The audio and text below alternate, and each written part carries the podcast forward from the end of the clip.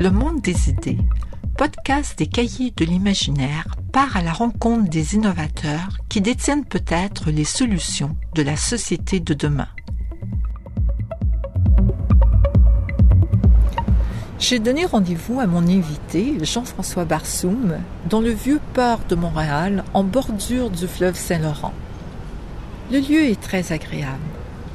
Dans les années 90, le fleuve a été redonné aux Montréalais.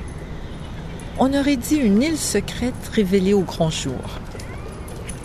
Montréal est une ville entourée d'eau, mais il fallait beaucoup d'imagination pour s'en apercevoir. Le fleuve Saint-Laurent n'était pas accessible aux citoyens. Mais les choses ont bien changé depuis qu'on a aménagé les berges et que des organismes comme Accès au fleuve promeuvent la conservation et la restauration des écosystèmes. Selon le maire de la ville, Denis Coderre, la qualité de l'eau est désormais bonne et les citoyens pourraient même s'y baigner, pêcher et manger le poisson pêché. Des entrepreneurs ont eu l'idée d'aménager un spa sur l'eau dans un ancien bateau. Le Bota, d'abord traversier, assurant la navette entre Sorel et Berthier dans les années 50 et 60. La famille Aymon en fit l'acquisition en 2008 avec l'idée folle de le transformer en spa. Bota Bota, spa sur l'eau, ouvrit officiellement ses portes dans le vieux port de Montréal en décembre 2010. L'emplacement du bateau est symbolique. À côté des silos à grains, rappelant le passé industriel de la ville, en face des îles Jean Drapeau, créées pour l'Expo universelle Terre des Hommes, et du projet architectural de Moshe Savdi, Habitat 67. C'est comme un panorama entre le passé et la modernité, sur toutes les époques qui ont marqué Montréal depuis sa fondation. Et ce qui relie ensemble toutes ces histoires, c'est le fleuve Saint-Laurent et la richesse de son eau.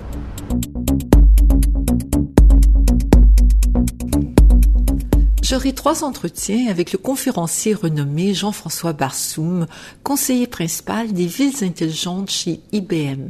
Le premier portera sur le thème de l'eau, le deuxième sur les villes intelligentes et le troisième sur l'avenir. Chacune de ces présentations est une occasion d'apprendre et de se projeter dans les villes de demain. En 2008, il a rejoint The Climate Reality, un mouvement de 11 000 bénévoles dans 120 pays, formé par l'ancien vice-président américain et co-lauréat du prix Nobel de la paix, Al Gore. À ce jour, ils se sont adressés à plus de 10 millions de personnes pour les sensibiliser au changement climatique. Depuis 2011, Jean-François Barsoum est membre du conseil d'administration du volet canadien de réalité climatique, du réseau canadien de l'eau et du comité de pilotage de la Fondation David Suzuki. Nous sommes installés face au fleuve Jean-François Barsoum. Euh, l'atmosphère est assez silencieuse, même si le spa se prépare à ouvrir euh, d'ici une heure ou deux. Jean-François Barsoum, vous, le passionné d'écologie qui conseillez les décideurs depuis de nombreuses années, quelle est votre lecture de l'état actuel? Est-ce que nous progressons dans la bonne direction? Sommes-nous plus conscients de l'urgence de changer nos habitudes? D'abord, bonjour. Bonjour. Bonjour. C'est un plaisir, c'est un plaisir d'être ici. Alors, pour répondre à votre question, euh, je pense qu'en fait, les, les deux sont vrais. Euh, il y a encore beaucoup de gens qui ne sont peut-être pas conscients des problèmes auxquels nous faisons face, mais en même temps, il y a un réveil qui est peut-être euh, lent. Euh, Rachel Carson, il y a plusieurs années, parlait du Silent Spring.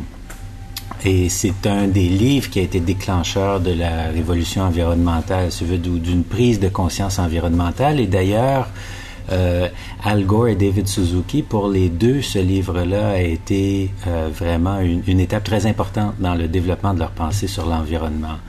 Et euh, tout ça pour dire que Silent Spring ou le, printemps tranquille, c'était pour dire que c'était un, changement qui était à peine perceptible.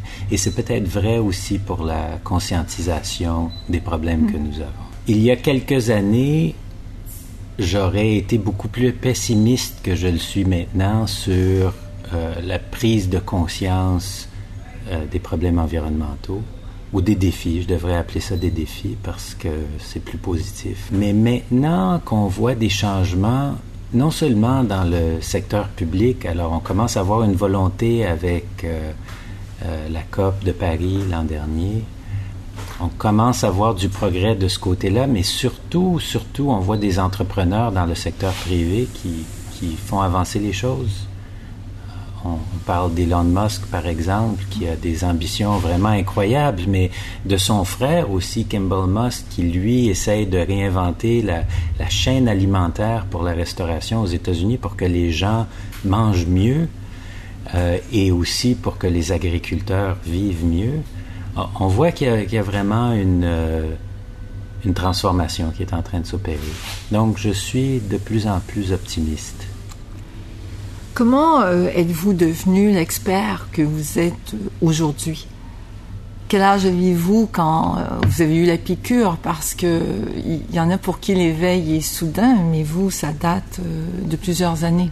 J'aurais peut-être voulu pouvoir vous dire qu'il y avait un plan dans tout ça et que j'ai commencé très jeune et que j'ai vu euh, des oiseaux à la campagne et que je me suis dit que j'allais être environnementaliste, mais c'est c'est pas du tout le cheminement que j'ai fait. D'ailleurs, j'étais plutôt confortable euh, dans mon job de consultant, aider les banques à améliorer leur processus, enfin des trucs euh, plutôt banals, je dirais. Mais je pense que le déclencheur pour adopter une cause comme celle de l'environnement ou d'autres, je pense qu'il peut y en avoir deux des types de déclencheurs. Il y a les déclencheurs de type crise. On voit quelqu'un qui est malade, euh, qui a le cancer par exemple, et ça devient une cause importante pour nous. Euh, on voit un désastre écologique, on voit une guerre, on voit quelque chose qui déclenche en nous une, envie vraiment de changer les choses. Mais je pense qu'il y a aussi euh, une deuxième façon de le devenir. Et la plupart des gens que je connais qui sont impliqués dans l'environnement, ça leur est venu comme ça. C'est en étant très confortable, en fait, en n'ayant plus de soucis et en se disant, mais il doit sûrement y avoir autre chose. Je ne peux pas simplement continuer ma vie à faire des trucs tout à fait ordinaires, banals, sans qu'il y ait un sens à ces choses-là. Et quand on essaie de diriger vraiment ses capacités vers quelque chose qui nous importe. Alors il faut se choisir une cause et, euh, et souvent c'est celle qui vient le plus naturellement du monde. Alors pour moi c'était ça. En fait j'étais très confortable dans mon job, ça allait très bien et c'est peut-être au moment où j'ai eu mes enfants, euh, ma première fille en 2002, que je me suis dit ben il doit y avoir autre chose et c'était ça, l'autre chose. Hmm. c'est intéressant. Alors que Elon Musk, par exemple, a dit l'important, c'est pas d'être disruptif pour être disruptif. Lui, ce qui l'anime, plus que tout, c'était justement d'apporter des solutions aux problèmes du monde et c'est comme ça qu'il est devenu innovateur et non pas le contraire. Donc c'est intéressant de voir toutes les portes d'entrée pour euh, transformer la société. Alors euh, maintenant, euh, si vous voulez bien, Jean-François, j'aimerais porter un toast à l'expert que vous êtes. Donc euh, nous avons de beaux verres d'eau. On va goûter.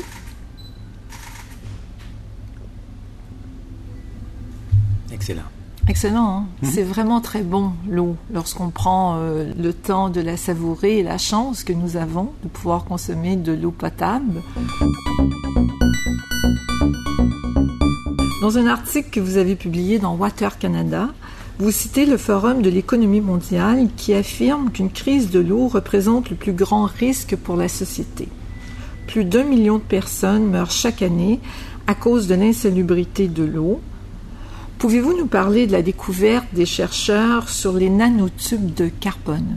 Oui, alors euh, ce sont des collègues à moi aux États-Unis qui euh, travaille beaucoup dans le domaine des nanotechnologies, notamment les nanotubes de carbone. Alors d'abord, il faut comprendre que pour filtrer l'eau, une technique qui est utilisée très souvent, c'est euh, la technique de la membrane, c'est-à-dire on crée une membrane et on force l'eau à travers la membrane, qui a des trous microscopiques, donc qui laissent passer les molécules d'eau, mais ne laissent pas passer les, impuretés.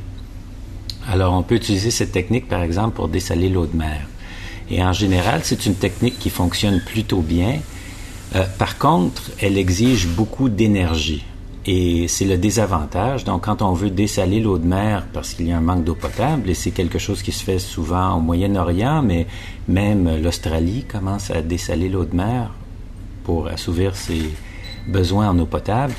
Euh, le, revers de la médaille, c'est que toute cette énergie qui est consommée pour purifier cette eau-là n'est pas nécessairement propre. Alors on se ramasse à avoir plus d'eau potable, mais à avoir fait des émissions de gaz à effet de serre, ce qui empire peut-être le problème qui nous avait mené au manque d'eau au départ. Donc, euh, les nanotubes de carbone, eux, peuvent être utilisés donc pour filtrer l'eau. Le problème, c'est qu'on n'avait pas encore compris comment ces nanotubes pouvaient être utilisés sans exiger vraiment beaucoup d'énergie pour filtrer l'eau, et c'est cette découverte donc qui permet d'avancer. Pour revenir sur le, début du propos, sur l'enjeu important, la question de l'eau potable est vraiment critique. D'ailleurs, on pourrait dire que le Moyen-Orient est un endroit où les guerres nous viennent peut-être des questions géopolitiques autour du pétrole, autour des religions, mais la plupart des experts s'entendent pour dire que c'est la question de l'eau qui va être centrale au cours des prochaines années. On le voit, on le voit déjà à plusieurs endroits. D'ailleurs, le conflit en Syrie, la guerre civile en Syrie, a commencé suite à une sécheresse qui a duré plusieurs années les fermiers qui n'arrivaient plus à survivre en campagne sont venus dans les villes chercher du travail. Il n'y en avait pas, donc plusieurs gens désœuvrés dans les villes chercher du travail ont commencé à manifester contre le gouvernement en place. Et c'est ça qui a déclenché la guerre civile en Syrie. Donc, on peut voir que l'impact de l'eau, que ce soit sur la géopolitique ou sur la santé, on parlait d'un milliard de personnes, mais en fait, il y a la moitié plus de la moitié des lits d'hôpitaux au monde sont occupés par des gens qui ont des problèmes ou des maladies qui sont reliées à l'eau.